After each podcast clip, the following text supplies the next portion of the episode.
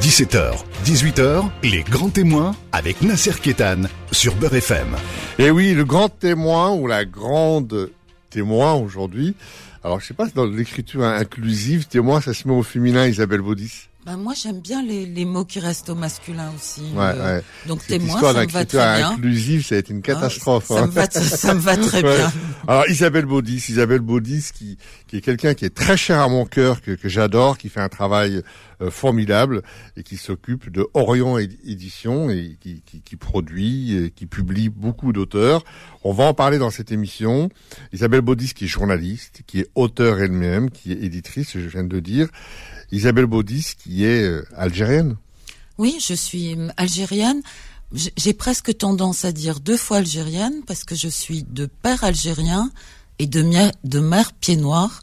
Donc, euh, euh, comme ça n'a pas été toujours très facile, je me dis que mon algérianité vient des deux côtés très consentis. En fait, vous venez que d'un seul côté, c'est l'Algérie éternelle, Bien qui est l'Algérie du brassage et du mélange. Bien sûr. Euh, l'Algérie de Gustave Flaubert, de Salambo, l'Algérie de Rachid Moumouni, la- l'Algérie de de- Mamri.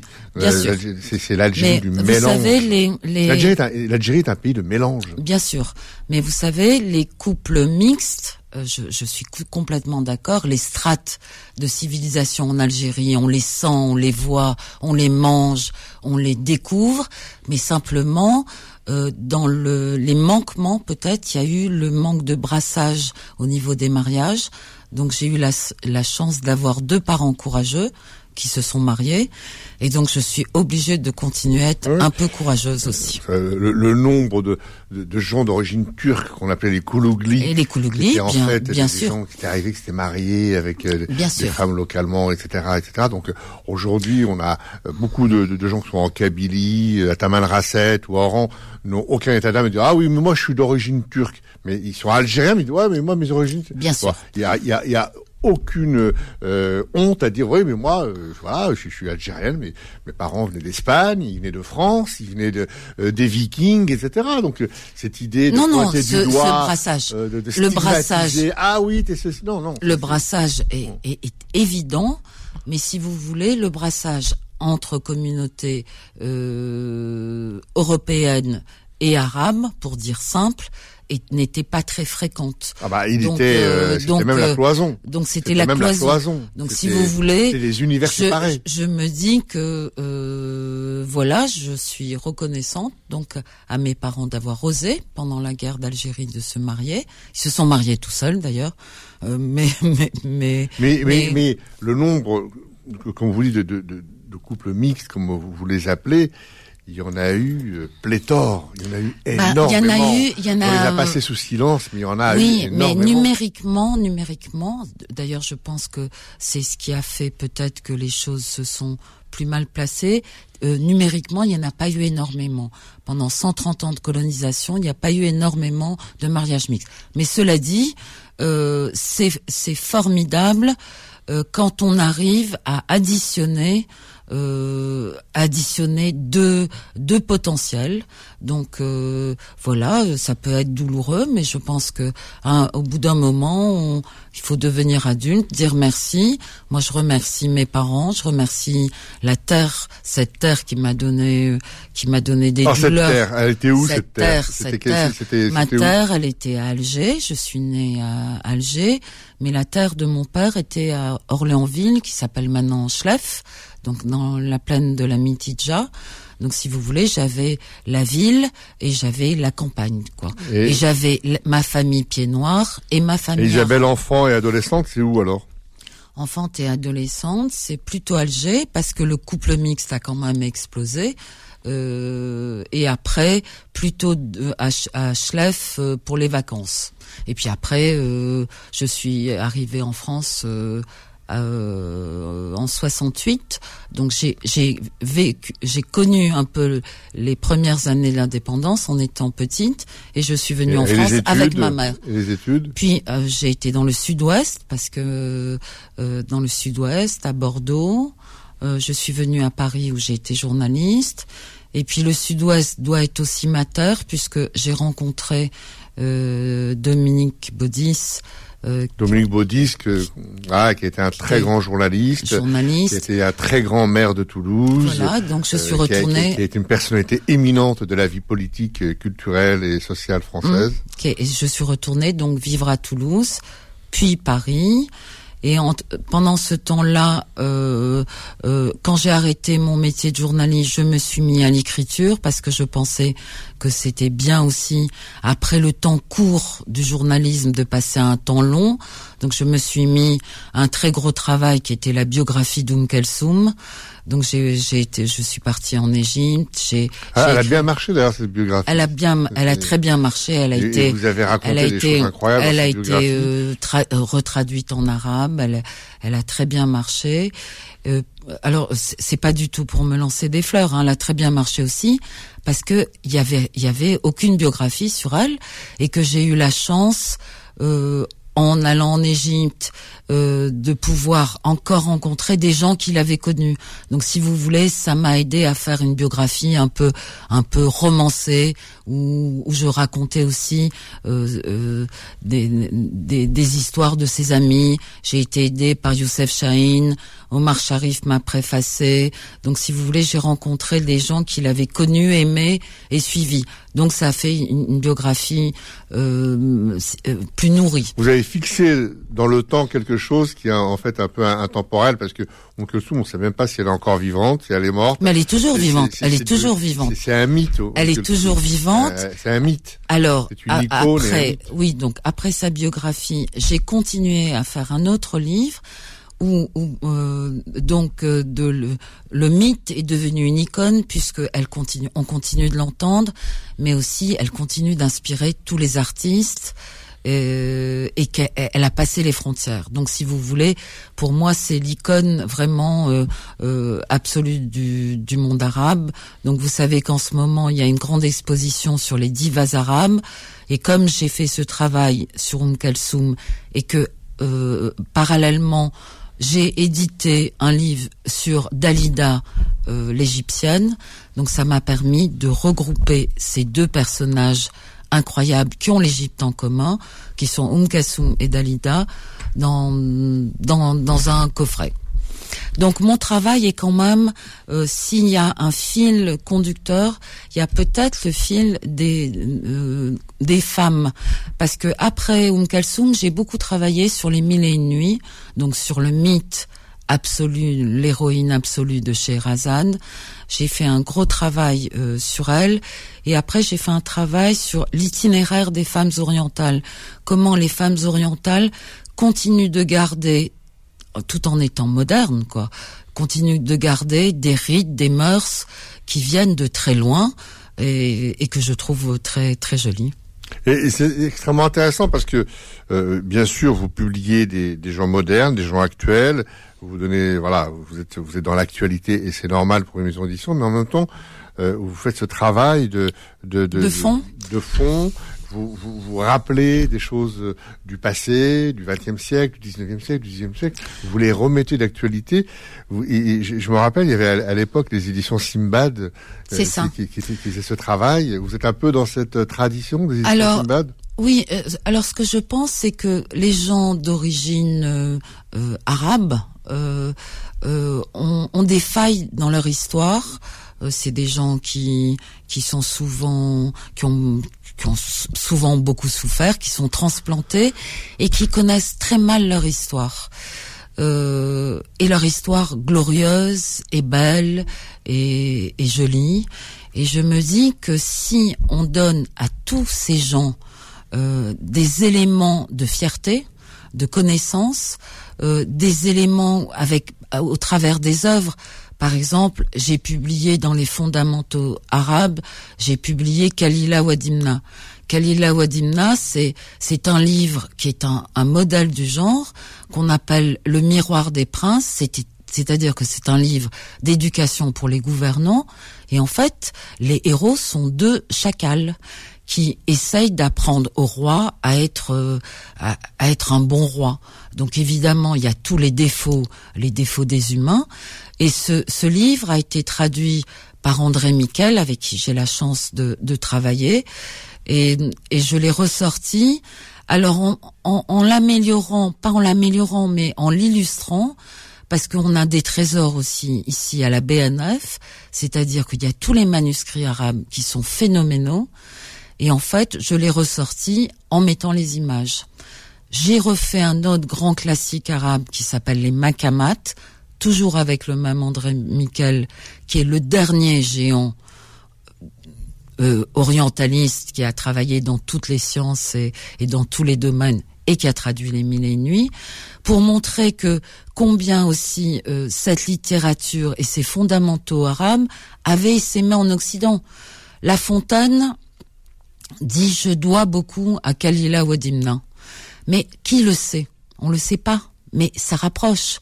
Évidemment, si, si vous dites si vous dites que que La Fontaine s'est inspirée de Dimmukafa, ça, ça, là, ça on vous est donne dans l'universalité parce qu'on retrouve que ce soit les mythes ou les histoires ou les contes. Euh, on, on, retrouve à peu près les mêmes choses sur la planète. On, on se retrouve dans un instant. Les grands témoins revient dans un instant. 17h, 18h, les grands témoins avec Nasser Kétan sur Beurre FM. En compagnie d'Isabelle Baudis, euh, journaliste, auteur et, et éditrice. Euh, Isabelle Baudis, euh, vous travaillez avec, vous avez, avec, beaucoup de personnes. Donc on, dans un instant, on, on va re, Ahmed Youssef va, va, nous rejoindre. D'où vous vient ce désir d'Orient bah, Mon désir d'Orient, parce qu'il est, il est en moi. Il est en moi parce que je suis je, je, je viens de là-bas et que et vivant en France. Est-ce est que vous est-ce que vous sentez dans euh, en communion ou dans le sillage, par exemple, de quelqu'un comme Isabelle Bérard ou Edmond Charleroux? Mais euh, si vous voulez, moi j'ai du sang, j'ai vécu, j'ai du sang, je suis moitié arabe, donc si vous voulez, c'est j'ai mon vécu, j'ai grandi, j'ai appris, euh, on, mon, ma, ma petite enfance s'est passée là-bas, donc euh, si vous voulez, c'est en moi cette euh, et et euh, en France, je trouve, je suis frappée donc je vous ai dit du manque euh, du manque d'intérêt souvent ou de la méconnaissance des gens d'origine arabe sur leur propre couture, euh, culture pardon et aussi de ce genre de fossé qui parfois s'est installé à cause d'une actualité qui est souvent tragique. Et moi, je me dis que euh, je peut-être grâce à un livre, grâce à un livre qui est beau, qui fait passer un message différent et positif, on peut on peut faire du lien je pense que chaque fois que je fais un livre, je me dis, ça, ça fait peut-être un peu avancer les choses. C'est-à-dire que quelqu'un qui ne connaît pas ce monde ou qui découvre ou, ou qui, qui voit un tableau ou une illustration ou une histoire qui lui ressemble aussi, parce que de toute façon l'humain se, se ressemble. Si vous voulez, il me semble, moi je fais des livres pour approcher les gens et comme je connais l'Algérie, le Maghreb et même l'Orient. Donc je me dis si si on pouvait essayer de faire euh, de rapprocher par des livres, euh, moi c'est c'est mon but. Alors, dans cet éclectisme euh, que, que, dont vous parlez merveilleusement bien, on, on, va on va prendre tout de suite Ahmed Youssef qui travaille avec vous. Bonjour Ahmed. bonjour, Ahmed Merci d'être avec nous. Bonjour euh, Ahmed. Euh. Alors, euh, comment comment s'est fait la rencontre avec Isabelle? C'est vous qui êtes allé la chercher ou c'est elle qui est venue vous chercher? D'abord, c'est moi parce que j'avais lu sa biographie de Mokelsoum et j'étais à l'époque journaliste au, au journal Alaram rue Marbeuf à Paris et, et j'étais euh, très agréablement surpris par cette grande biographie. Je savais qu'il n'y avait pas de biographie de la grande dame de cette Mokassoum en français. J'ai après, Isabelle a fait la surprise, elle a publié la biographie, en plus, une biographie vraiment complète, savante, exhaustive, documentée, à tel point que Omar Sharif m'a dit un jour qu'il aimait Omar Kalsoum, mais quand il a lu le livre d'Isabelle Boudis, et ce, il, a, eu l'envie de se, de, de de découvrir musical de davantage. Parce qu'Isabelle avait publié en annexe de son livre quelques, le, le texte de quelques, ou les paroles de quelques chansons, hmm. de, de Vous avez tout, à fait raison. Euh, cette biographie est magnifique et, et elle parle à tout le monde. Ahmed, elle parle, elle parle euh, aux, jeunes des banlieues, comme aux Chinois. Quand on rentre dans la biographie d'Om Kulsum d'Isabelle Baudis, on est, on est, on est, on est bien, on est dans l'universalité et, et, on, et Om Kulsum parle à tout le monde quelque part.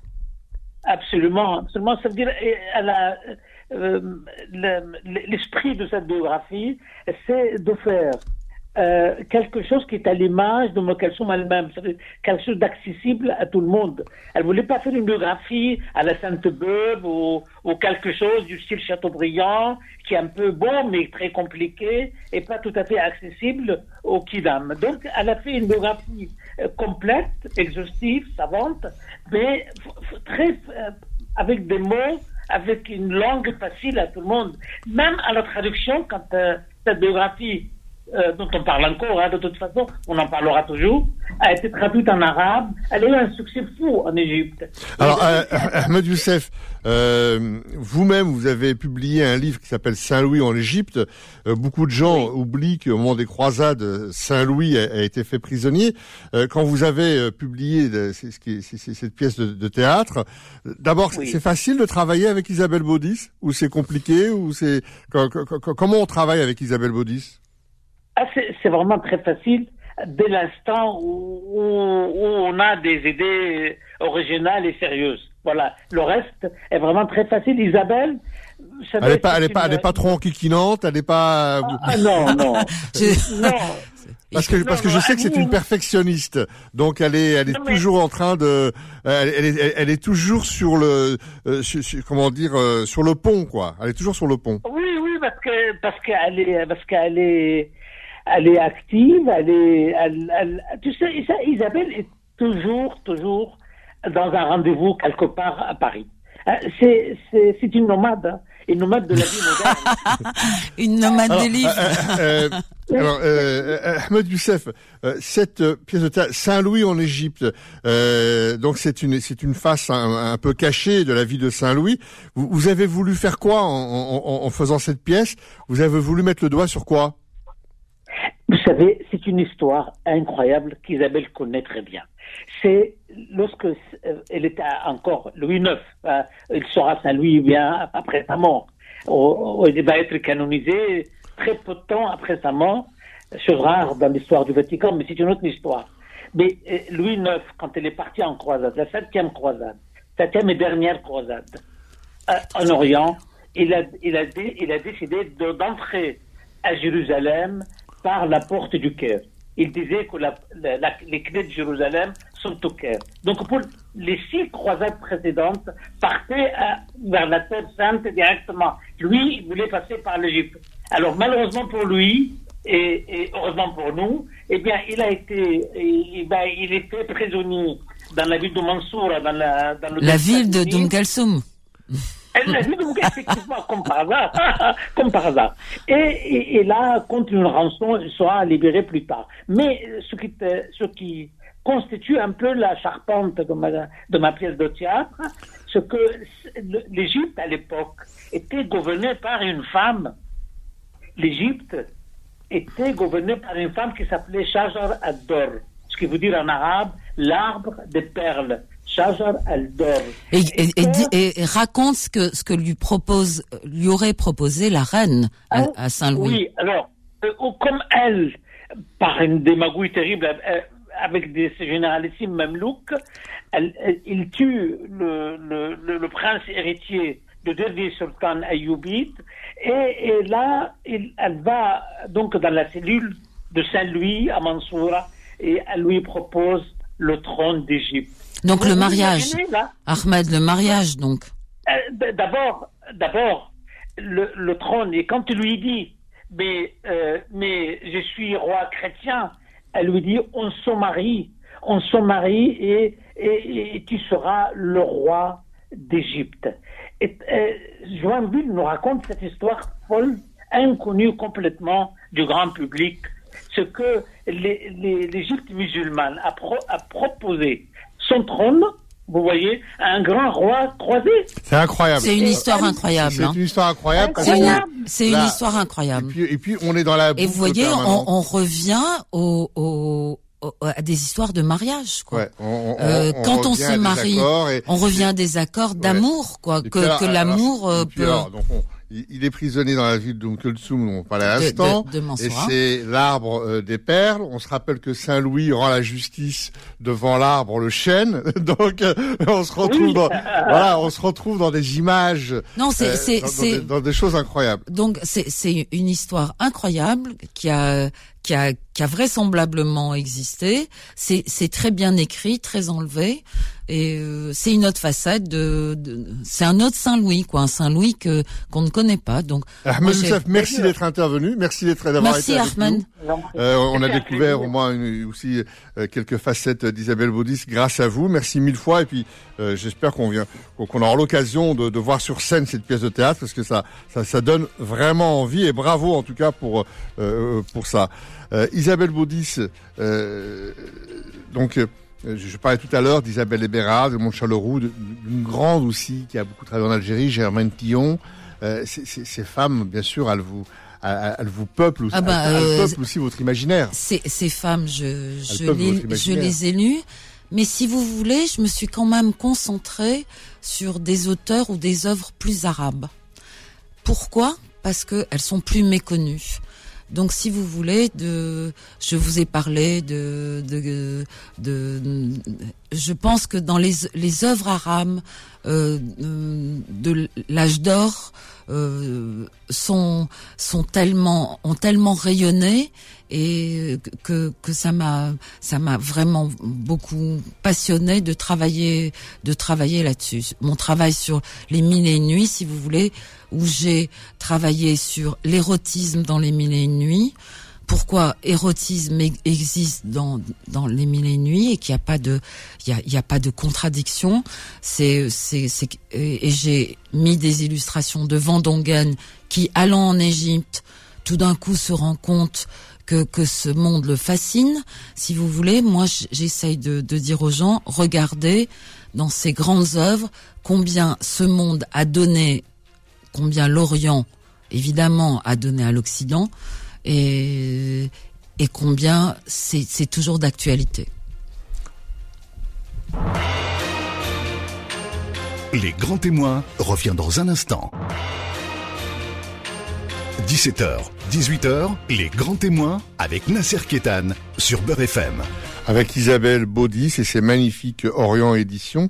Orient Éditions, c'est pour qui euh, C'est pour qui C'était. Alors Orient Édition, c'est pour montrer un aspect méconnu de ces Orients, puisque Orient est avec un S, de ces Orients euh, qui, qui sont si féconds, si euh, si euh, aussi euh, fragiles, si si qui ont tellement souffert, mais qui ont aussi donné tellement de choses à, à l'humanité. Donc, si vous voulez, c'est pour montrer en général ce que l'actualité qui reste toujours très tragique, euh, ne monte pas, c'est-à-dire euh, ce que ce que ce qui vient d'Orient, ce que comment l'Orient continue d'avancer malgré les crises, malgré malgré les conflits, malgré mal, euh, combien ce monde est riche, fécond et et, et, nous a et nous a imprégné. Et beaucoup d'ouvrages et d'auteurs, même dans ces pays-là, sont peu connus oui. même, même les populations de ces pays-là ne les connaissent pas. Oui. Il y a une tradition orale, mais il y a, il y a très peu de tradition oui. écrite. Alors, alors qu'elle euh, était, la tradition écrite euh, était importante oui. plusieurs siècles avant. Oui, oui, oui, oui. Le livre, le livre n'est pas n'est n'est pas euh, un, un, facteur phare de de, de ce monde-là. Il a souvent été considéré comme un ennemi. Euh, oui, qui a été. Euh, et puis c'est un ennemi de euh, beaucoup de, oui, mais le livre... régimes autoritaires, y compris dans le monde musulman. Mais le livre est sacré aussi. Rappelez-vous à Cordoue, mm. lorsque El Mansour vient euh, destituer le le, pré, le, le, le, comment dire le gouverneur de Cordoue, qu'est-ce qu'il fait? La première chose qu'il fait, il brûle tous les livres de Cordoue, oui. les livres de philosophie. Bien sûr, mais il faut pas oublier aussi que c'est grâce au livre qui est, qui est, qui est le livre sacré. Hein, les, les donc les religions du livre, le livre qui est, qui est un objet sacré, et aussi c'est grâce au livre que beaucoup de sciences sont passées par les Arabes. C'est-à-dire que les, Les Grecs, Arabes ou les Perses les, les, les Arabes ou les Perses, Perses. mais les Arabes ont traduit les Grecs et l'ont donné à l'Occident. Évidemment, les, les Arabes musulmans ont, ont, conquis la Perse et ont repris, ont, repris leur fabuleux trésor de littérature. Euh, euh, j'ai, publié par exemple des contes, euh, des contes persans qui s'appellent Toutinamé et qui sont l'équivalent des mille des mille et nuits mais où Scheherazade est un perroquet. C'est-à-dire qu'il y a un patrimoine. Les mille et une nuits, évidemment, sont d'origine euh, perse. Euh, donc, si vous voulez, ça, c'est les fondamentaux. Et puis, Orient Édition s'attache aussi à montrer la modernité du monde arabe. Parce que parce que les euh, les, les les heures de les lumières arabes, les gens en conviennent. Mais si vous voulez, il y a il y a même dans une actualité souvent tragique, il y a il y a il y a des trésors, il y a il y a il y a de l'humour, il y a il y a des caricaturistes, il y a y a des femmes qui se battent, euh, il y a y a des arts, il y a y a tous les beaux arts qui s'expriment. Donc si vous voulez, ça m'intéresse aussi. Moi, je- j'essaye d'être éclectique et de montrer par euh, le, le- les beaux le dessin, les romans, les photos, ce qu'est ce monde et ce qu'on ne dit pas tout le temps. On, va peut-être prendre euh, Jamil euh, euh, Rahmani, avec lequel euh, vous avez travaillé et, qui- et que vous avez publié un livre qui s'appelle Bien portant avec la médecine du prophète, en co-édition avec euh, Jean-Claude Lattès. Et euh, je ne sais pas si on, on- on l'a au téléphone. Et, et donc, cette idée de publier un livre sur la médecine du prophète, euh, pa- pareil, elle vous est venue comment? C'est lui qui est venu vers vous? C'est vous qui êtes allé vers lui? Non, non, je, je pensais qu'il restait toujours euh, des, des, des, des pratiques médicinales qui venaient de ce livre que et, et, et ça me troublait beaucoup. Et quand j'en ai parlé à Jamil Ramani et Michel Canesi, je leur ai dit c'est incroyable, mais on continue toujours de pas boire en mangeant, de faire attention, de, de, de faire attention à pas à pas boire dans un verre euh, euh, dans un verre opaque, euh, tout tout ce qu'on nous a euh, appris co- comme fragment de médecine et je me disais est-ce que ça tient la route aujourd'hui? Donc eux qui sont deux médecins l'ont revu et, et ils se sont rendus compte que tout tenait euh, très très bien. Jamil Rahmani, vous êtes avec nous? Oui, je suis là. Merci d'être là. Vous êtes euh, médecin, anesthésiste. Euh, Isabelle vient de parler un peu de, de, cet ouvrage. Euh, et, et- et donc, cette idée de, de, de la médecine du prophète, elle vous est venue comment? Ah bah, c'est c'est venu d'elle. Hein. C'est elle qui m'a donné à lire le, le livre des Suyuti. Vous savez, ce grand euh, savant euh, Kéron Soufi, Soufi. du XVe siècle, Suyuti. Et euh, donc, j'ai lu ce livre. Bon, j'étais... euh, J'étais pas, j'étais pas emballé par le sujet. Et puis, euh, au fil, au fil de la lecture, je me suis rendu compte que euh, bah, tout de l'i- l'islam, en fait, avait imprégné toute mon enfance et que les, les, les conseils de santé que donnait Suyuti, qui sont issus du Coran, de la Sunna, eh bien, euh, ma grand-mère me les avait transmis. Par exemple, euh, elle, m'avait dit, elle me disait chaque fois qu'elle me voyait boire dans une bouteille, au goulot d'une bouteille qu'elle me voyait boire au, au robinet, elle me disait mais attention, tu sais, si, si, si jamais il y avait une si, si, si jamais il y avait une sangsue, eh bien elle s'accrocherait dans ta gorge. Et ça, on le retrouve, on, on le retrouve dans euh, dans le livre des Suyuti où il est formellement déconseillé de boire une eau qu'on ne voit pas. Ah, Et, est-ce que, est-ce que pour vous, euh, ces conseils, cette façon de, de, de, de- à la santé, est-ce que ça s'inscrit dans les traditions qu'avaient par exemple Ibn Sina, Avicenne, Hippocrate, même Léonard de Vinci? Absolument. ils, ils avaient à peu près les mêmes principes. Absolument. La, la- la médecine musulmane est directement issue de la médecine gréco-romaine. Et euh, Aristote, c'est un des pères de la médecine musulmane. Et les musulmans ont transmis tout ce savoir antique euh, au monde, au monde occidental. hein. Et jusqu'au XVIIe siècle, Le la canon, façon de- le canon. la, façon de soigner euh, à, à- à Bagdad, à Londres ou à Alger ou à Marseille, eh bien, était strictement la même. C'était issu des, des, vieux principes gréco-romains. alors est-ce qu'on peut dire qu'il y a, est-ce qu'on peut dire qu'il y a un fleuve euh, qui s'appelle la médecine et que finalement beaucoup de rivières, la, la rivière Avicenne, la rivière Aristote, la rivière Léonard de Vinci, ont contribué à ce fleuve qui s'appelle médecine finalement? Bien sûr, bien sûr. Il n'y a pas une médecine musulmane, une médecine grecque, mais enfin la médecine est là, universelle, et elle a été euh, abreuvée, elle a été euh, euh, enrichie de par les pratiques et les et les et, et, et, donc euh, j'imagine que ça, ça, ça, doit pas être facile de travailler avec Isabelle Baudis ici. La même question. Si si, euh, non non mais elle est absolument adorable. Bon, Isabelle là, hein. on, on, on s'est très très bien entendu ça s'est très bien passé et ça a été vraiment un très grand plaisir. Eh ben écoutez, en tout cas, merci d'être intervenu et puis à très bientôt, Jamil. À très bientôt, au revoir. Merci, au revoir.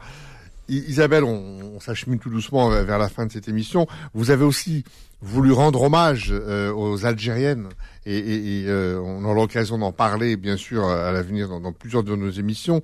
Les figures algériennes, vous avez, vous avez rendu hommage à toutes ces femmes algériennes euh, qui ont fait la culture, la vie, la politique, le mouvement de libération des, des, des Algériens. Ça s'appelle Figures algériennes, qui, qui, est un livre de euh, Halima, Halima Geroumi et préfacé, préfacé par, Wassila Tamzali. Hein Alors j'ai repéré Halima Geroumi sur les réseaux sociaux et j'ai trouvé que ses dessins étaient très jolis.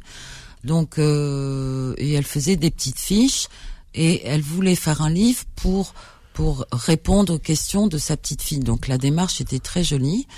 Euh, donc je lui ai proposé de faire un, un livre. Et donc euh, de, de, du, du 7e siècle jusqu'à aujourd'hui, on voit la richesse de ces femmes algériennes, la force aussi, et puis on voit combien euh, combien elles ont elles ont lutté et elles, elles ont aussi assuré des fonctions qu'on a oubliées. Par exemple, évidemment, il y avait des femmes euh, imams. Euh, on, on, a en mémoire toujours ces femmes guerrières. Et puis euh, Wassila Tamzali, qui est euh, la grande féministe qu'on connaît, a accepté de préfacer ce livre. Donc c'est un, un joli livre qui peut être lu à quatre mains, donc c'est-à-dire euh, être un support pour raconter euh, à, à, son enfant ou pour raconter l'histoire d'un pays. Et il n'est pas encore sorti, donc vous l'avez en avant-première. Et puis, euh, moi, je dirais, euh, euh c'est magnifique parce que euh, Wassila Tamzali dit dans son dans sa préface, c'est une façon pour elle, en tout cas, ce livre contribue à, à renverser l'orientalisme, en tout cas, qui était souvent hérité un peu des, des colonisations. Les, les, femmes ont longtemps incarné la nation, la terre. Euh, elles, ont, elles ont été des icônes, elles se sont battues, etc. Mais dans ce livre, ce qu'elle dit surtout, c'est que à un moment donné, ce qui transparaît, c'est que les femmes doivent à un moment se, se libérer de tous ces, euh, ces, ces, étiquettes pour devenir femmes, Les femmes pour exister en tant que femmes. Être ça humain, être humain. On aura l'occasion de parler avec Wassila qui va euh, bien sûr euh, venir très bientôt en, en parler à l'antenne. Donc on, on, on, arrive vers la fin de cette émission.